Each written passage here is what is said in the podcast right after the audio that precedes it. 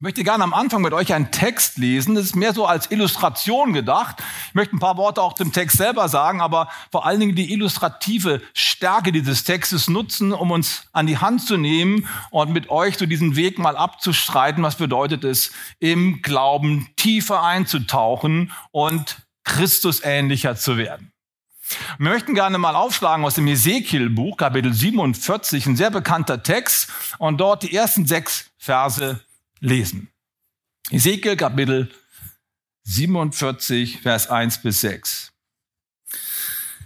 Dann führte mich der Mann noch einmal zum Eingang des Tempelgebäudes. Es geht also um Hesekiel, den Propheten, der ein Gesicht hat, eine Prophetie hat, eine, eine Vision hat. Und ein Engel nimmt ihn an die Hand und zeigt ihm was. Dann führte mich der Mann noch einmal zum Eingang des Tempelgebäudes, der nach Osten geht. Dort entdeckte ich das Wasser unter der Schwelle hervorquoll. Ich sah, wie das Wasser an der Südseite des Torgebäudes hervorströmte. Wir folgten dem Wasserlauf in östlicher Richtung, nachdem der Mann mit einer Messlatte 500 Meter ausgemessen hatte. Ließ er mich an dieser Stelle durch das Wasser gehen. Es war bloß knöcheltief. Wieder maß er 500 Meter aus und jetzt reichte es mir schon bis an die Knie. Nach weiteren 500 Metern stand ich bis zur Hüfte im Wasser. Ein letztes Mal folgte ich dem Mann 500 Meter und nun war das Wasser zu einem tiefen Fluss geworden, durch den ich nicht mehr gehen konnte. Man konnte nur noch hindurch schwimmen. Der Mann fragte mich, hast du das gesehen, Mensch? Die letzte Frage von diesem Mann deutet darauf hin, hier geht es um ein Geheimnis. Hast du verstanden, was ich dir damit sagen möchte? Das ist eine Illustration für geistliches Leben. Ich will ganz kurz die Situation erklären. Hesekiel ist ein Prophet im Alten Testament und er hat eine Vision und er sieht eine zukünftige Heilszeit auf ihn zukommen. Die ist noch nicht da. Diese Heilszeit verbindet er mit einem neuen Tempel. Und dieser Tempel ist, äh, ja, in diesem Tempel entspringt jetzt auf einmal eine Quelle. Das ist natürlich ein Bild aus dem Tempel aus der Kirche, aus der Gemeinschaft des Glaubens entspringt eine Quelle. Und dieses Wasser des Lebens, die fließt da raus und fließt hinunter in das Tote Meer raus. Das ist ungefähr 1200 Meter Höhenunterschied. Da fließt das runter.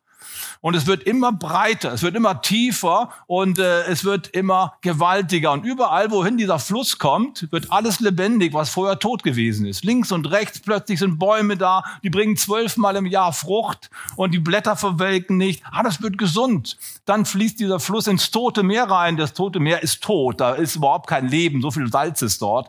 Jetzt kommt der Fluss da rein, das Tote Meer wird zum Leben erweckt und plötzlich ist es voller Fische. Die Leute ziehen da ganz große Fische raus. Es ist unglaublich. Also alles, was mit diesem Wasser in Berührung kommt, wird erweckt, wird zum Leben erweckt. Das ist ein prophetisches Bild darauf, auch auf die Kirche und die Kraft der Kirche. Und ich wünsche mir so sehr für eure Viva-Kirche, Lebenskirche, dass von euch so ein Strom ausgeht und alle Menschen, die mit euch in Berührung kommen, gesund werden, heil werden. Wäre das gut? Amen. Was für eine großartige Schau. Und dieses Wasser, und jetzt kommt, die, kommt der eigentliche Punkt, das sollst du sein. Du bist quasi von Gott dazu berufen, ganz tief in den Strom reinzugehen und selber quasi so ein Transporteur des Lebens zu werden. Und äh, diese, diese, diese schrittweise ähm, diese schrittweise tiefer gehen in das Wasser rein, das ist eine sehr, sehr gute Illustration dafür, wie geistiges Wachstum geschieht. Ich möchte es in drei, in drei Punkten kurz entfalten. Erstens möchte mit euch darüber nachdenken, dass geistliches Leben, Nachfolge Jesu Christi, kein Standpunkt ist, sondern eine Reise. Erster Punkt. Im zweiten Punkt möchte ich mit euch darüber nachdenken, was denn das Wesen von geistlicher Reife ist. Woran erkennt man denn einen geistlich starken Menschen? Jemand, der von Christus quasi nur so übersprudelt. Was sind die Wesensmerkmale? Und im dritten Punkt möchte ich euch, mit euch darüber sprechen, wie komme ich denn dahin, dass dieses geistliche Wachstum in mir freigesetzt wird. Seid ihr bereit? Na, bete ich noch mal kurz. Jesus, ich danke dir dafür, dass du uns heute an die Hand führen möchtest, sodass wir immer tiefer reingehen dürfen in deine Wirklichkeit, in deine Gegenwart und in das Kraftfeld Gottes. Und ich bete, dass diese Kirche zu so einem Tempel wird, aus dem ganz starkes Leben rauskommt und viele Menschen heil und gesund werden. In Jesu Namen. Amen. Das Leben mit Christus ist kein Standpunkt, sondern eine Reise. Wir haben eben einen Song gesungen, den ich auch sehr gerne singe, und in diesem Song ist das Glaubensbekenntnis vertont. Das apostolische Glaubensbekenntnis. Ich glaube an Gott, den Vater, den Allmächtigen, den Schöpfer des Himmels und der Erde. In vielen Kirchen in Deutschland und weltweit wird dieses Glaubensbekenntnis regelmäßig jeden Sonntag gemeinsam von der ganzen Gemeinde bekannt. Das könnten wir auch mal öfters machen, ja, aber wir machen es ja zumindest im Lied, ja. Und warum macht man das als Gemeinde? Warum macht man das als Christen? Um uns daran zu erinnern, was wir eigentlich glauben, für was stehen wir? Was ist der Inhalt? Was ist quasi ähm, ja unsere Lehre? Was ist das, was wir gerne weitergeben? Das ist sehr, sehr, sehr, sehr gut. Aber Christsein erschöpft sich nicht im Annehmen von Glaubenswahrheiten sondern Christsein ist eine Reise. Die Glaubenswahrheiten sind nur das Fundament. Aber auf diesem Fundament muss jetzt aufgebaut werden. Niemand kann ein anderes Fundament legen als das, was gelegt ist, Jesus Christus. Jetzt aber soll jeder darauf aufbauen. Das bedeutet also, es ist nur das Gerüst. Und das eigentliche Leben kommt in der Nachfolge. Es bedeutet, Jesus ruft uns dazu, immer tiefer reinzugehen ins Wasser, um mal in dem Bild von Ezekiel zu bleiben, bis wir schwimmen können. Und das geht so stückweise. Das ist der Grund, warum Apostel Paulus ein ganz, ganz großes Gebet betet. Das ist das einzige Gebet in der Bibel, im Neuen Testament, wo jemand auf die Knie fällt. So ernst ist es ihm, so dringend ist es ihm. Und es geht dabei um das Erkennen Gottes, immer tiefer einzutauchen. Wir finden das Gebet im Epheserbrief Kapitel 3 und ich möchte es mal kurz vorlesen, ab Vers 14. Hier sagt Paulus, ich beuge meine Knie vor dem Vater und bete, dass Christus durch den Glauben immer mehr in euren Herzen wohnt und ihr in der Liebe Gottes fest verwurzelt und gegründet seid. So könnt ihr mit allen Gläubigen das ganze Ausmaß der Herrlichkeit Gottes erfassen, die Breite, Länge, Höhe und Tiefe und die alle Erkenntnis übersteigende Liebe des Christus, jetzt kommt's, damit ihr erfüllt werdet zur ganzen Fülle Gottes. Ach, darum geht's. Merkt ihr was? Es geht nicht darum, damit ihr endlich mal Durchblick habt, damit ihr versteht, was wir eigentlich glauben, sondern damit ihr transformiert werdet, damit in eurem Leben die ganze Fülle Gottes zum Tragen kommt. Ist das gut?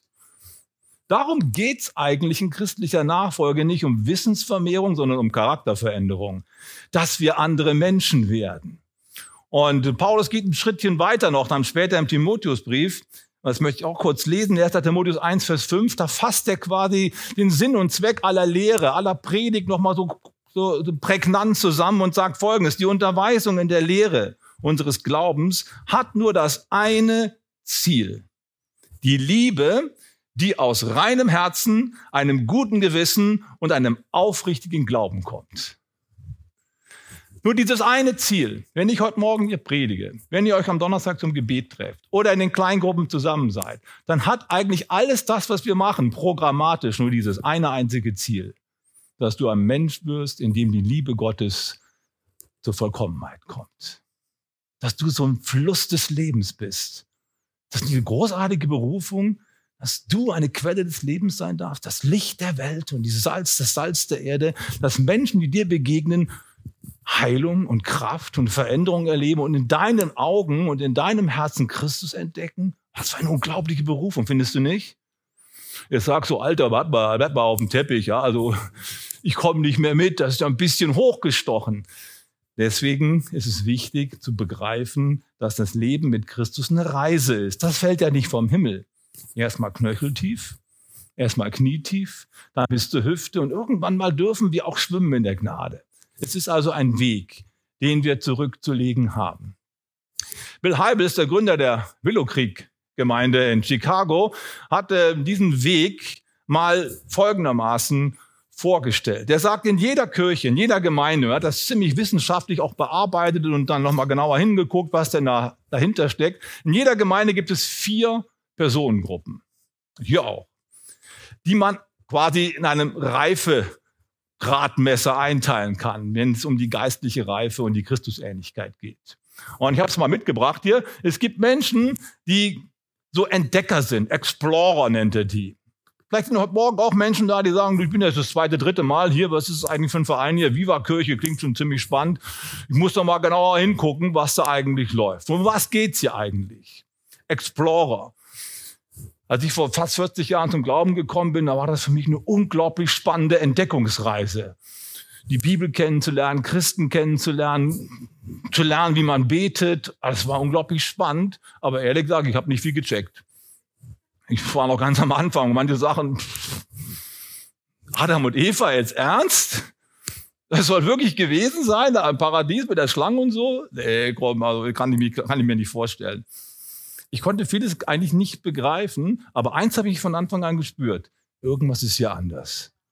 Irgendwas ist hier anders. Und dieser Jesus, dieser Jesus ist einfach außergewöhnlich. Und das hat mich angezogen. Und so bin ich quasi vom ja, ich stand vor dem Kreuz und habe mich dann entschieden, zum Kreuz zu gehen und habe so die ersten Schritte im Glauben gemacht. Und in jeder Kirche gibt es solche Leute. Wir feiern das so sehr, wenn du heute Morgen hier bist und sagst, ich habe mich auf den Weg gemacht, um Jesus kennenzulernen. Hey, für dich wird all das gemacht, was hier in der Kirche stattfindet. Um dich geht es. Denn Gott ist auf der Suche nach Menschen, die von ihm entfernt sind.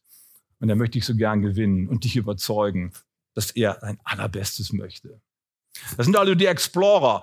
Dann gibt's die anderen, das sind diejenigen, die quasi bis, zur, ja, bis zum Knöchel ins Wasser reingegangen sind. Okay, ich, ich gehe mal so quasi in die christliche Welt rein, mal ein bisschen planschen. Und dann gehst du weiter. Dann gehst du bis zum Knie da rein. Gut, wer schon mal getauft hat, weiß, das ist ungefähr so die Kniehöhe, ne? wo man da ins Wasser reingeht, etwa bis hierhin. Das heißt, da kommen Menschen dann, die lassen sich taufen die machen eine Entscheidung fest und sagen, jetzt will ich mit Christus leben. Die fangen an, haben vielleicht einen Alpha-Kurs schon hinter sich und sagen, jetzt möchte ich auch mitarbeiten.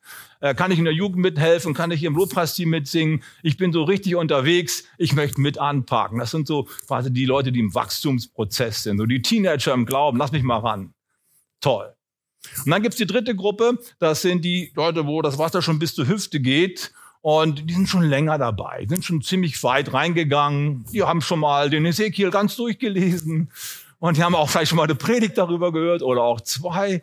Und die sagen, ja, eigentlich haben wir schon recht viel verstanden. Wir wissen so die geistlichen Gesetze und ja, und wie man sich so verhält, dass man sonntags in den Gottesdienst geht. Man hat so Gewohnheiten eintrainiert. Ich lese in der Bibel morgens, ich bete, ich gehe auch in eine Kleingruppe. Also man ist schon richtig ziemlich tief drin, so in einem christlichen Lebensstil und schon recht weit gekommen.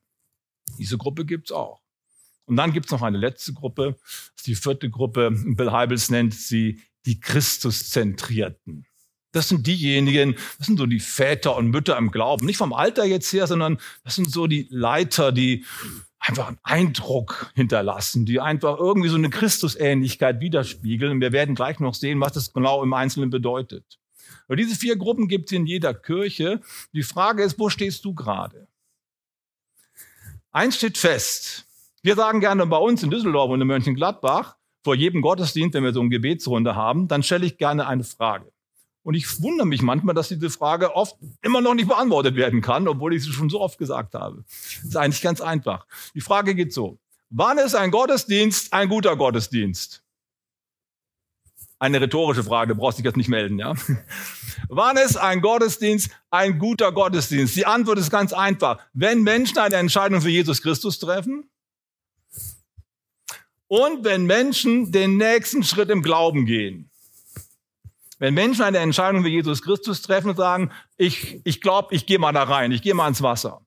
Und wenn Menschen, die schon drin sind, den nächsten Schritt gehen, tiefer reingehen, dann ist ein Gottesdienst ein guter Gottesdienst. Was bedeutet das? Gottesdienst ist keine Entertainment-Angelegenheit. Wir entertainen keine Gläubigen und sagen, wir machen mal ein richtig fettes Programm, haben eine starke Band hier vorne und überhaupt, der Kaffee ist super, es ist einfach ein Happening hier, wie schön, dass du da gewesen bist, wir feiern Party für Jesus. Ja, natürlich gehört das alles dazu, aber es ist nicht das letzte Ziel. Das letzte Ziel eines Gottesdienstes ist es, dass Menschen den nächsten Schritt gehen, dass sie tiefer reingehen ins Wasser, dass die Christus mehr Raum geben in ihrem Leben. Das muss unser Programm leisten. Das ist unser Ziel. Also nicht quasi eine Dauerschleife. Einmal Christ, immer Christ und dann machen wir jetzt die nächsten 60 Jahre immer das Gleiche, sondern Christsein ist eine Reise. Du darfst immer mehr entdecken von Christus, du darfst immer vollmächtiger werden, du darfst immer mehr so wie Jesus werden. Was für eine großartige Geschichte und es hört niemals auf. Christsein ist eine Reise. Lass uns mal jetzt überlegen, worin besteht das Ziel der Reise? Christusähnlichkeit. Was unterscheidet diese vierte Gruppe von den anderen drei Gruppen? Was haben die, was die anderen noch nicht haben? Anders gefragt, was ist das Wesen von geistlicher Reife? Eigentlich sind es zwei Punkte, in denen geistliche Reife auszudrücken ist. Erstens, Menschen, die Christus ähnlich sind, sind Menschen, die selbstständig sind im Glauben, die mündig sind im Glauben. Und das Zweite ist, Menschen, die Christus ähnlich sind, sind Menschen, die losgelassen haben. Die haben abgestoßen. Die halten nicht mehr fest. Ah, ich weiß nicht, ob ich noch tiefer reingehen soll. Die geben sich einen Ruck und fangen an zu schwimmen und verlieren den Grund unter den Füßen. Die geben sich ganz hin. Lass uns kurz den ersten Punkt mal beleuchten. Es sind Menschen, die selbstständig sind. Diese Leute hier, die dritte Gruppe, die, die bis zur Hüfte drinstehen in, der, äh, in, in dem Wasser, die haben auch schon viele Erfahrungen hinter sich. Die kennen Gott auch schon ganz gut. Der Unterschied zwischen Gruppe 3 und 4 ist der Fokus. Gruppe 3, das hat Bill Halbes rausgefunden, das sind die Leute, die schon länger in der Kirche sind, sind oft diejenigen, die am meisten unzufrieden sind. Warum? Es ist ganz einfach, sehr, sehr wichtig. Vielleicht ist es für dich ganz wichtig, weil Kirche irgendwann einmal nicht mehr so viel Erkenntnisgewinn für dich abwirft. Der Bruder Kraub, der ist 82 Jahre alt. Du hast bestimmt schon 20 Predigten über Ezekiel 47 gehört. Und jetzt kommt meine 21. Und ich sehe schon, wie es bei dir rattert. Na, Bruder Olonska hat aber ein bisschen vollmächtiger darüber gesprochen. Der Bruder Olpen, der sollte mal ein bisschen tiefer gehen. Ne? Könnte durchaus sein, vielleicht hat er auch sogar recht. Was ich sagen möchte ist, ähm, irgendwann einmal ist der Erkenntnisfortschritt in einem Gottesdienst nur noch relativ klein. Am Anfang, du denkst, eine völlig neue Welt kommt dir entgegen. Aber je länger du dabei bist, desto gewöhnlicher wird es. Und deswegen kann man auch schnell unzufrieden werden. Ja, ist ja nichts Neues mehr. Und jetzt ist ein ganz wichtiger Punkt. In diesem Punkt entscheidet sich letztlich, ob du ein reifer, vollmächtiger, Christusähnlicher Mensch wirst oder ob du am Ende eher zum Nörgeln neigst und zur Unzufriedenheit und zum Verklären der Vergangenheit. Christusähnliche Menschen haben gelernt, sich selber zu ernähren. Alle anderen erwarten von anderen, dass sie ernährt werden. Die erleben Christ, Kirche als einen Ort, wo ich gefüttert werde, wo ich zugerüstet werde. Richtig, ist auch so. Aber wenn du schon alles gegessen hast, dann hast du quasi, ja, das habe ich schon gegessen, habe ich schon gehabt, dann bist du schon satt, wenn du kommst. Deswegen kann man dir nicht mehr so viel geben. Es ist wichtig, dass Menschen nach einer gewissen Zeit mit Christus lernen, sich selber zu ernähren im Glauben. Irgendwann mal musst du tiefere Speise zu dir nehmen. Und dann wäre es gut, du liest Bücher, die tiefer reingehen in die Wahrheiten Gottes. Oder du gehst Konferenzen besuchen. Oder du triffst dich mit reifen Christen, macht man richtig Schwarzbrot-Kleingruppe, ja? Kannst du ja alles machen. Oder was auch immer. Du fängst auf alle Fälle an, nicht mehr von der Gemeinde zu erwarten, dass sie dich ernährt. Du ernährst dich einfach selber. Du sagst mir, okay, es wird keine Gebetsstunde angeboten. Ist egal, ich mache selber eine. Ich lade Leute in mein Wohnzimmer ein. Ich bin selbstständig, ich bin mündig, ich brauche keinen Animateur. Ich bin mit Christus unterwegs, ich kann es selber. Das ist der Traum eines jeden Pastors, ja. Die Leute sagen, hör auf, Pastor, du brauchst mich nicht zum Beten ermutigen, ich bete von alleine, ja. Wie schön es ist, wenn man in der Gebetsgemeinschaft ist, wo du nicht zu Wort kommst. Ich persönlich liebe das, ja. Aber manchmal ist es so, bei uns 6 Uhr morgens, das haben wir bei uns auch, dann ist es manchmal so, dass ich gelernt habe, ich muss die Leute einteilen. So, jetzt bist du mal dran, Benjamin. Jetzt machst du mal das Gebet, du betest dafür. Ja, das ist ein bisschen mühsamer, ja. Jetzt stell dir mal vor, boah, es rauscht nur so. Die Leute sind alle selbstständig unterwegs. Lass mich mal ran, gib mir mal den Raum. Wie schön wäre das, oder? Und das ist eigentlich das Ziel von unserer geistlichen Reise, dass wir keinen mehr brauchen, der uns anstupst. Wir können uns selbst ernähren. Und dann bin ich auch nicht mehr unzufrieden, weil ich nicht etwas erwarte von anderen, sondern mich selbst ernähren kann. Das führt mich zum zweiten Punkt. Ich habe gesagt, der zweite, Wesens, zweite Wesensmerkmal ist, losgelassen zu haben. Loslassen. Nicht mehr, es dreht sich nicht mehr um mich. Das ist eigentlich eine ganz einfache Geschichte. Ähm, wir alle wissen, wie sich ein Mensch entwickelt, wie sich Tiere entwickeln, wie sich Pflanzen entwickeln. Alles strebt nach einer anfänglichen Wachstumsphase dahin, dass der Mensch oder das Tier oder die Pflanze sich reproduziert. Das ist das Prinzip der Schöpfung. Reproduktion. Und das ist genau das Gleiche, was auch im Geiste stattfindet. Reife Menschen oder Christusähnliche Menschen sind nicht diejenigen, die immer dicker werden im Glauben, die immer mehr Wissen, so einen Kopf bekommen, sondern es sind die Menschen, die sich irgendwann mal dazu entscheiden, jetzt bin nicht mehr ich dran, sondern jetzt investiere ich mich in andere, ich multipliziere mich. Das ist der Punkt. Wenn ich anfange zu multiplizieren, wenn ich Kinder kriege auf gut Deutsch, und einige von euch haben wahrscheinlich schon Kinder gekriegt, dann bedeutet das etwas ganz, ganz Schwerwiegendes. Und ich sage immer den, äh, den, den Eltern, die, die erst, das erste Kind bekommen, für die nächsten 20 Jahre kannst du dich darauf einstellen, dass du ganz, ganz viel sich um andere kümmern wirst und nicht mehr so viel Zeit für dich hast. Das ist ganz normal. Dazu musst du ein Ja haben. Wenn du da immer haderst, wirst du keine gute Mutter und kein guter Vater sein. ist doch klar. Die, die Zeit, wenn ich Kinder bekomme, da entscheide ich mich ab sofort, dreht es sich um meinen kleinen Egon oder meine kleine Charlotte oder wie sie auch immer heißen. Und ich möchte, dass diese Personen stark werden, groß werden, dass sie alles kriegen, was sie brauchen. Jetzt bin ich der Fütterer. Und das ist das Kennzeichen von geistlich reifen Menschen, dass es nicht mehr um sie geht, sondern dass sie sich anfangen zu multiplizieren in andere Menschen hinein. Das bringt uns zum dritten Punkt.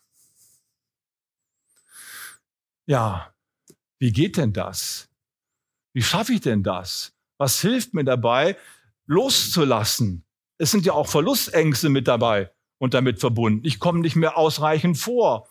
Manche kriegen deswegen keine Kinder, weil sie genau wissen, dass das ihr Leben komplett verändert und dass es ein hoher Preis immer bezahlen muss. Und ich verstehe das auch. Wie schaffe ich das denn, loszulassen und mich da rein zu investieren und nicht immer nur an mich zu denken? Wie geht das? Dazu möchte ich uns drei Dinge noch mit auf den Weg geben, im letzten Punkt.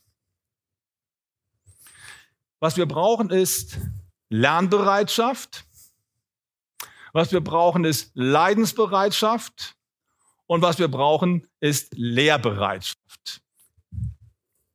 Lehren, also andere belehren. Lernbereitschaft, Leidensbereitschaft und Lehrbereitschaft. Lernbereitschaft. Das ist jetzt ganz, ganz wichtig. Wie komme ich zur geistlichen Reife? Wie lerne ich loszulassen? Hast du gemerkt, dass das Evangelium konträr zum menschlichen Denken steht? Komplett konträr zum menschlichen Denken. Wie kann das sein, dass jemand, der sein Leben verliert und gekreuzigt wird, die ganze Welt rettet? Das ist doch ein Loser. Wie soll denn das funktionieren? Ich habe euch mal ein kleines Cartoon mitgebracht. Graffiti aus dem dritten Jahrhundert. Alexamenos betet seinen Gott an. Das hat man gefunden in einer Katakombe in Rom. Katakomben, das sind quasi Höhlen, unterirdische Höhlen, wo die Christen sich versteckt haben von den Verfolgern und dort auch zum Teil ihre Leute beerdigt haben. Und irgendwann ist so ein römischer Soldat da runtergerannt und hat jemand verfolgt, hat ihn vielleicht auch geschnappt und das war sein Kumpel Alexamenos, ein ehemaliger römischer Soldat, der Christ geworden ist. Jetzt haben die ihn verspottet. Ich sehe sie vor mir in der Höhle stehen und der eine sagt, guck mal Alexamenos, ich zeig dir mal, was du für ein Typ bist. Dann hat er das Kreuz gemalt und da hängt jemand dran und dieser Mensch, der daran hängt, hat einen Eselskopf. Was dieses Graffiti zum Ausdruck bringt, ist, sag mal, hast du noch alle Tassen im Schrank? Wer glaubt denn so ein Käse? Jemand, der gekreuzigt wurde, soll die Welt retten? Geht's noch? Und jetzt lasst uns mal überlegen, wie die Lehre von Jesus aufgebaut ist. Jesus sagt, zu den Alten ist gesagt worden, Auge um Auge, Zahn um Zahn. Ja, das läutet mir ein. Ne? Wenn der eine mir eins draufgehauen hat, ich mag genau das Gleiche, ich lasse mir doch nichts gefallen. Und Jesus sagt, ich aber sage euch, wenn dich einer schlägt, halt ihm auch die andere Wange hin. Ja, wie bitte? Ist ja nur, ist ja nur metaphorisch gemeint, ne? Ist bloß, ist bloß so ein Gleichnis, oder wie? Kann man mal drüber streiten, ja? Jesus sagt, liebe deine Freunde, hasse deine Feinde. Das haben die Alten so gelehrt. Ja, das liegt auf der Hand. Ich aber sage euch, liebet eure Feinde und betet für sie zu Gott. Hä? Wie? Merkt ihr was? Das ist konträr zu unseren menschlichen Gefühlen. Durch Loslassen gewinne ich. Nicht durch Festhalten. Das passt eigentlich gar nicht zum menschlichen Denken. Loslassen ist der Weg zur geistlichen Fülle. Das musst du erstmal verstehen. Und weil das so schwierig ist, haben viele Menschen auch so Probleme mit göttlichen Ordnungen und mit göttlichen Vorstellungen, wie Leben funktionieren kann. Paulus sagt im Römer Kapitel 12 folgendes, das sind eine der wichtigsten Sätze im Neuen Testament. Er sagt folgendes. Wo haben wir es denn? Hast du es dabei? Kann ich auch halbwegs auswendig. Orientiert euch nicht am Verhalten und an den Gewohnheiten dieser Welt, sondern lasst euch von Gott durch Veränderung eurer Denkweise in neue Menschen verwandeln. Dann werdet ihr wissen, was Gott von euch will. Es ist das, was gut ist und ihn freut und seinem Willen vollkommen entspricht. Das ist so ein zentraler Satz. Wir müssen es lernen, die Denkweise dieser Welt abzulegen und göttlich zu denken. Und göttlich denken heißt immer, bei Gott ist alles umgekehrt. Willst du hoch hinaus, bist du unten nicht verkehrt. Haben wir früher in der Kinderstunde gesungen, ne? Hä? Genau das ist es. Das leuchtet dem natürlichen Menschen nicht ein. Paulus sagt einmal, es ist Torheit für den natürlichen Menschen, was Christus uns lehrt. Durch Loslassen reich zu werden, das ist doch Quatsch. Wir müssen also Christus auf die Spur kommen. Und wie kommen wir ihm auf die Spur? Es geht nur so, dass wir anfangen, in das Wort Gottes ganz tief einzutauchen. Mit ein paar Bibelversen auswendig wird das nicht zu tun sein, sondern wir brauchen wirklich eine, eine, eine, eine, eine Erkenntnis aus dem ganzen Wort heraus, sodass wir immer mehr begreifen, Gottes Gebote, Gottes Vorstellungen sind dazu da, damit unser Leben aufblüht. Wenn ich verstanden habe, dass Gottes Regeln und Gottes Vorstellungen nicht dazu da sind, mir ein Gefängnis hinzustellen, sondern damit mein Leben aufblüht, ich zur Fülle Gottes wachse, dann kann ich loslassen. Ansonsten ist es Religion, ist es Gefängnis und er drückt mich. Was fordert Gott von mir? Nee, kein Bock. Wenn ich nicht verstanden habe, dass Gottes Herausforderungen der Schritt zum Segen sind, werde ich es nicht gehen können. Deswegen brauchen wir, liebe Freunde, wieder viel mehr Bibelstudium, tiefer reingehen, damit wir die Gedanken Gottes verstehen. Da sind wir ganz, ganz schlecht unterwegs momentan. Viele Christen haben ganz wenig Wissen von der Bibel. Ich bin immer erschrocken. Lasst uns also tiefer reingehen. Paulus sagt Folgendes in 2. Timotheus 3, Vers 16 und 17. Die ganze Schrift ist von Gottes Geist eingegeben und kann uns lehren, was wahr ist und uns erkennen lassen, wo Schuld in unserem Leben ist. Sie weist uns zurecht und erzieht uns dazu, Gottes Willen zu tun. Durch die Schrift bereitet Gott uns umfassend vor und rüstet uns aus für alles, was wir nach seinem Willen tun sollen. Die Bibel ist quasi ja, das Hilfsmittel, um in Gottes Welt reinzukommen. Und je mehr du das verstanden hast, desto mehr weißt du, Gottes Ordnungen sind nicht dazu da, sie auf unser Niveau herunterzuziehen, sondern Gottes Ordnungen sind dazu da, dass wir uns an ihnen emporziehen.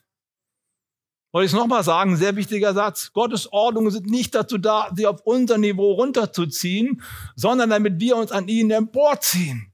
Die fordern uns raus, aber sie verwandeln uns auch.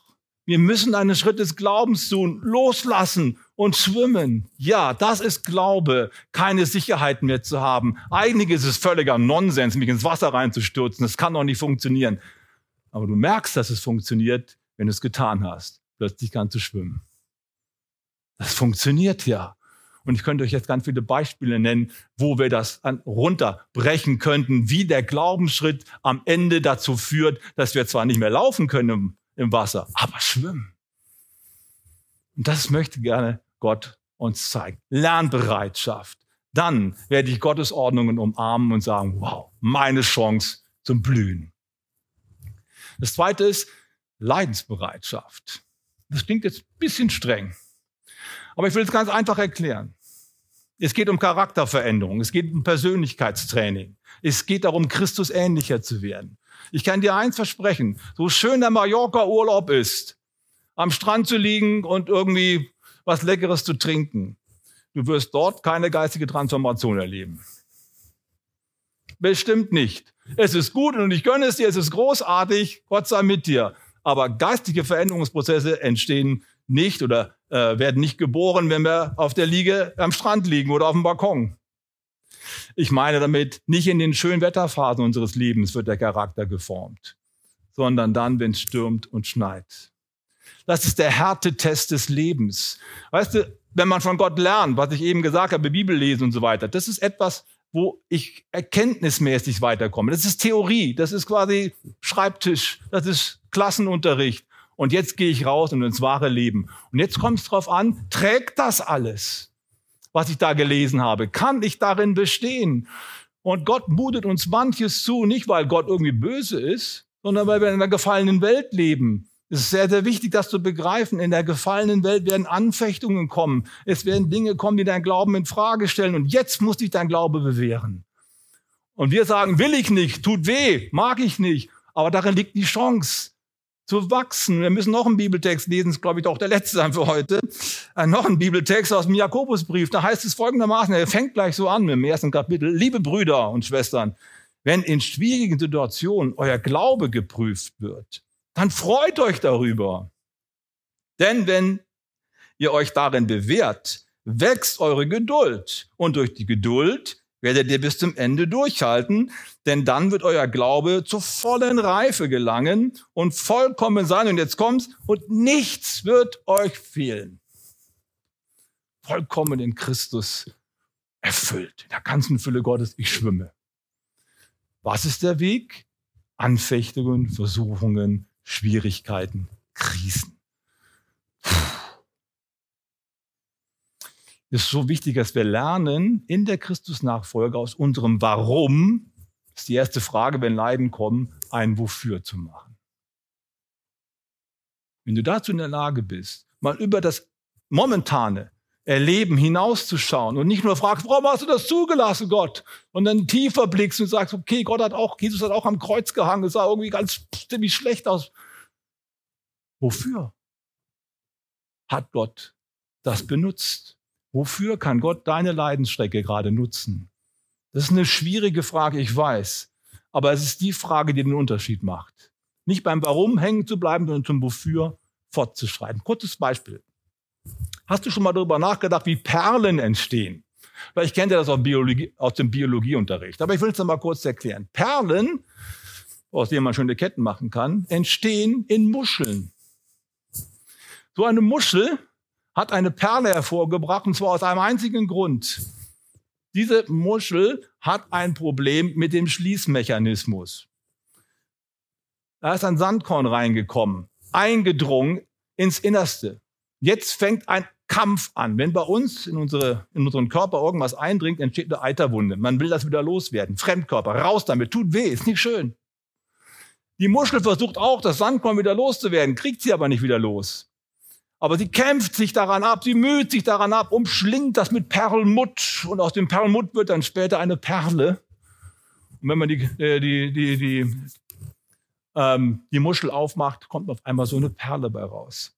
Was für ein Gleichnis. Deine Schwierigkeit. Und du bist bestimmt heute Morgen hier, oder ich könnte mir vorstellen, der eine oder andere ist hier, ist die Beziehung in die Brüche gegangen. Und du denkst dir, Gott, warum? Das war so gut, ich habe so viel Hoffnung da reingesetzt. Du, der liebe Gott, ist nicht verantwortlich dafür, dass er dann ins Getriebe gekommen ist. Und du auch nicht unbedingt. Die Muschel hat den Sand nicht angesaugt. Das passiert, so ist das Leben. Und bitte mach dich nicht selber immer schuldig, weil was in die Brüche gegangen ist, sondern mach aus deinem Warum ein Wofür. Gott kann diese Leidenssituation dazu benutzen, dass dein Charakter Christus ähnlicher wird und du in der Zukunft viel stärker wirst und anderen beistehen kannst. Klingt nicht wie ein großer Trost, ich weiß, aber es ist meine Lebenserfahrung. Leidensbereitschaft. Und das letzte ist Lehrbereitschaft. Damit komme ich auf die Zielgerade. Lehrbereitschaft bedeutet, der Zeit nach, sagt der Hebräerbriefschreiber, solltet ihr alle schon Lehrer sein. Wenn du eine Zeit lang hier dabei gewesen bist in der Kirche, ist der normale Entwicklungsprozess, wie ich es am Anfang schon gesagt habe, dass du aus einem Wachsen in eine Multiplikation hineinkommst, dass du quasi geschlechtsreif wirst, darf ich es mal so ein bisschen ausdrücken, und dich damit fortpflanzt, indem du nämlich andere Menschen belehrst, andere Menschen beistehst, dich in andere Menschen hinein investierst. Es gibt nichts, was dich stärker im Glauben wachsen lässt. Es gibt nichts, was dich Christus ähnlicher macht, als das Bemühen um andere Menschen. Ob du andere Menschen lehrst, so wie ich jetzt, oder als Vorbildinnendienst oder in Karitativdienst, wie auch immer.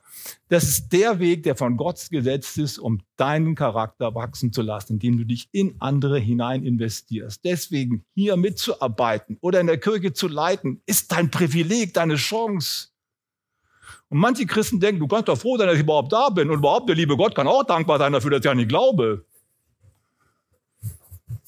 Irgendwas falsch verstanden, ne? Es ist deine Chance. Die Kirche ist ein Talentschuppen. Es ist deine Chance, zu etwas zu werden, was Gott in dir schon lange sieht. Deswegen, ich beglückwünsche dich, wenn du anfängst, Verantwortung zu übernehmen. Ja, das kostet etwas. Aber die Verantwortung für andere bringt in dir etwas hervor, was nichts anderes hervorbringen kann. Wir waren zu Hause zu viert, drei Brüder und zum Schluss kam noch die Schwester. Als ich 16, 17 war, sind wir umgezogen. Zwei meiner Brüder oder die zwei ältere, älteren Brüder sind zu Hause geblieben in Bonn und ich bin mit meiner Schwester und meinen Eltern nach Freiburg gezogen. Wir hatten überhaupt keinen Bock dazu. Wir waren sehr, sehr gerne zu Hause in Bonn, aber wir mussten halt mit, weil der Papa eine neue Stelle bekommen hat. Wenn du so rausgerissen wirst aus deinem gewohnten Zusammenhang, das kann gefährlich sein. Du kannst irgendwie den Halt verlieren. Bei mir war es blöd, weil ich hatte vorhin einen Motorradunfall, ich lag im Bett rum. Da konnte nicht viel schief gehen, weil keiner kam. Ich war alleine. Meine Schwester hatte also keine Ansprechpartner in der Familie. Der ganze Freundeskreis war weg und die kam richtig ins Trudeln. Die kam ins schlechte Gesellschaft. Und die Jungs und die Mädels, mit denen die da abgehangen hat, die haben angefangen zu kiffen. Die haben angefangen, Drogen zu nehmen. Die haben angefangen, alle möglichen Dinge zu machen. Das ging so weit, bis sie tatsächlich am Ende sich die Spritze gesetzt hat und Heroin genommen hat. Zweimal, glaube ich. Und wenn, wenn nicht was Entscheidendes passiert wäre, wäre sie heute wahrscheinlich nicht mehr am Leben und total abgestürzt. Was ist passiert? Sie wurde schwanger. Ungewollt. Als sie merkte, ich bin schwanger, da ist in ihr etwas aufgestanden, so eine Urgewalt. Und sie hat eine Entscheidung getroffen. Der hat gesagt, ich will, dass das Kind lebt. Ich habe plötzlich wieder einen Lebenssinn. Und deswegen, weil ich jetzt Verantwortung für ein kleines Wesen habe, höre ich auf mit den Drogen, höre ich auf mit diesem Typen abzuhängen. Ich fange mal von vorne an, weil ich möchte, dass mein Kind gesund wird. Ich möchte das Kind erziehen. Später hat sie gesagt, mein Kind war meine Rettung.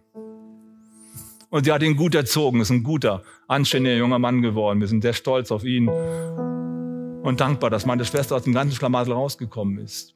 Wie entsteht geistliches Wachstum, indem ich mich in einen anderen investiere und multiplikativ werde, wirst du selbst am meisten gesegnet. Ich möchte so gerne, dass diese Kirche nicht nur den Namen Viva Kirche trägt, sondern eine Viva Kirche ist. Und ich bin davon überzeugt, das wollt ihr alle, oder? Hey, und es kommt auf dich und auf mich, auf mich weniger, ich gehöre nicht dazu, aber auf euch, auf euch kommt es an. Ihr habt eine großartige Berufung von Gott. Gott kann durch euch diese Welt verändern. Denkt nochmal an diesen Lebensstrom, der vom Tempel ausgeht, wird immer breiter, erreicht immer mehr Menschen und alles wird gesund. Das seid ihr. Ich möchte dich heute Morgen fragen, bist du bereit, den nächsten Schritt zu gehen? Vielleicht von den Knien bis zur Hüfte, vielleicht von den Hüften einfach loszulassen. Wollen wir gemeinsam aufstehen und Gott jetzt in der kurzen Gebetszeit nach der Predigt eine ganz persönliche Antwort geben? Ich möchte dich einladen. Ein guter Gottesdienst ist ein Gottesdienst, wo Menschen eine Entscheidung für Christus treffen und wo Menschen den nächsten Schritt gehen, tiefer hinein in Gottes Berufung. Amen. Jesus Christus, wir danken dir, dass du heute Morgen durch dein Wort uns rufst, tiefer hineinzukommen in die Gegenwart, in die Fülle Gottes. Nachfolger hat ein Ziel. Nachfolger hat das Ziel, dass wir verwandelte Menschen werden, die Christus ähnlich sind und die ganz tief erfüllt sind mit dem wirklichen Sinne der Bestimmung im Leben. Dann können wir einen Unterschied machen. Wenn du heute Morgen hier bist und sagst, ich bin noch ganz am Anfang, bitte, um Gottes Willen, geh den nächsten Schritt, umarme das Kreuz und sag zu Christus heute, hier und jetzt, Jesus, heute entscheide ich mich, den nächsten Schritt zu gehen. Ich sage Ja zu dir. Wenn du wirklich da bist, komm in mein Leben und fange an, in mir zu regieren. Bitte, geh diesen ersten Schritt. Wenn du schon länger dabei bist, vielleicht bist du unzufrieden mit der Situation. Vielleicht denkst du an, früher war es mal besser. Geh den nächsten Schritt, fang an, selbstständig im Glauben zu werden, ein Vater, eine Mutter zu werden. Fang an, dich um andere zu kümmern. Gott weiß, was für dich der nächste Schritt ist. Aber er hat für dich die Fülle. Jesus, segne du uns.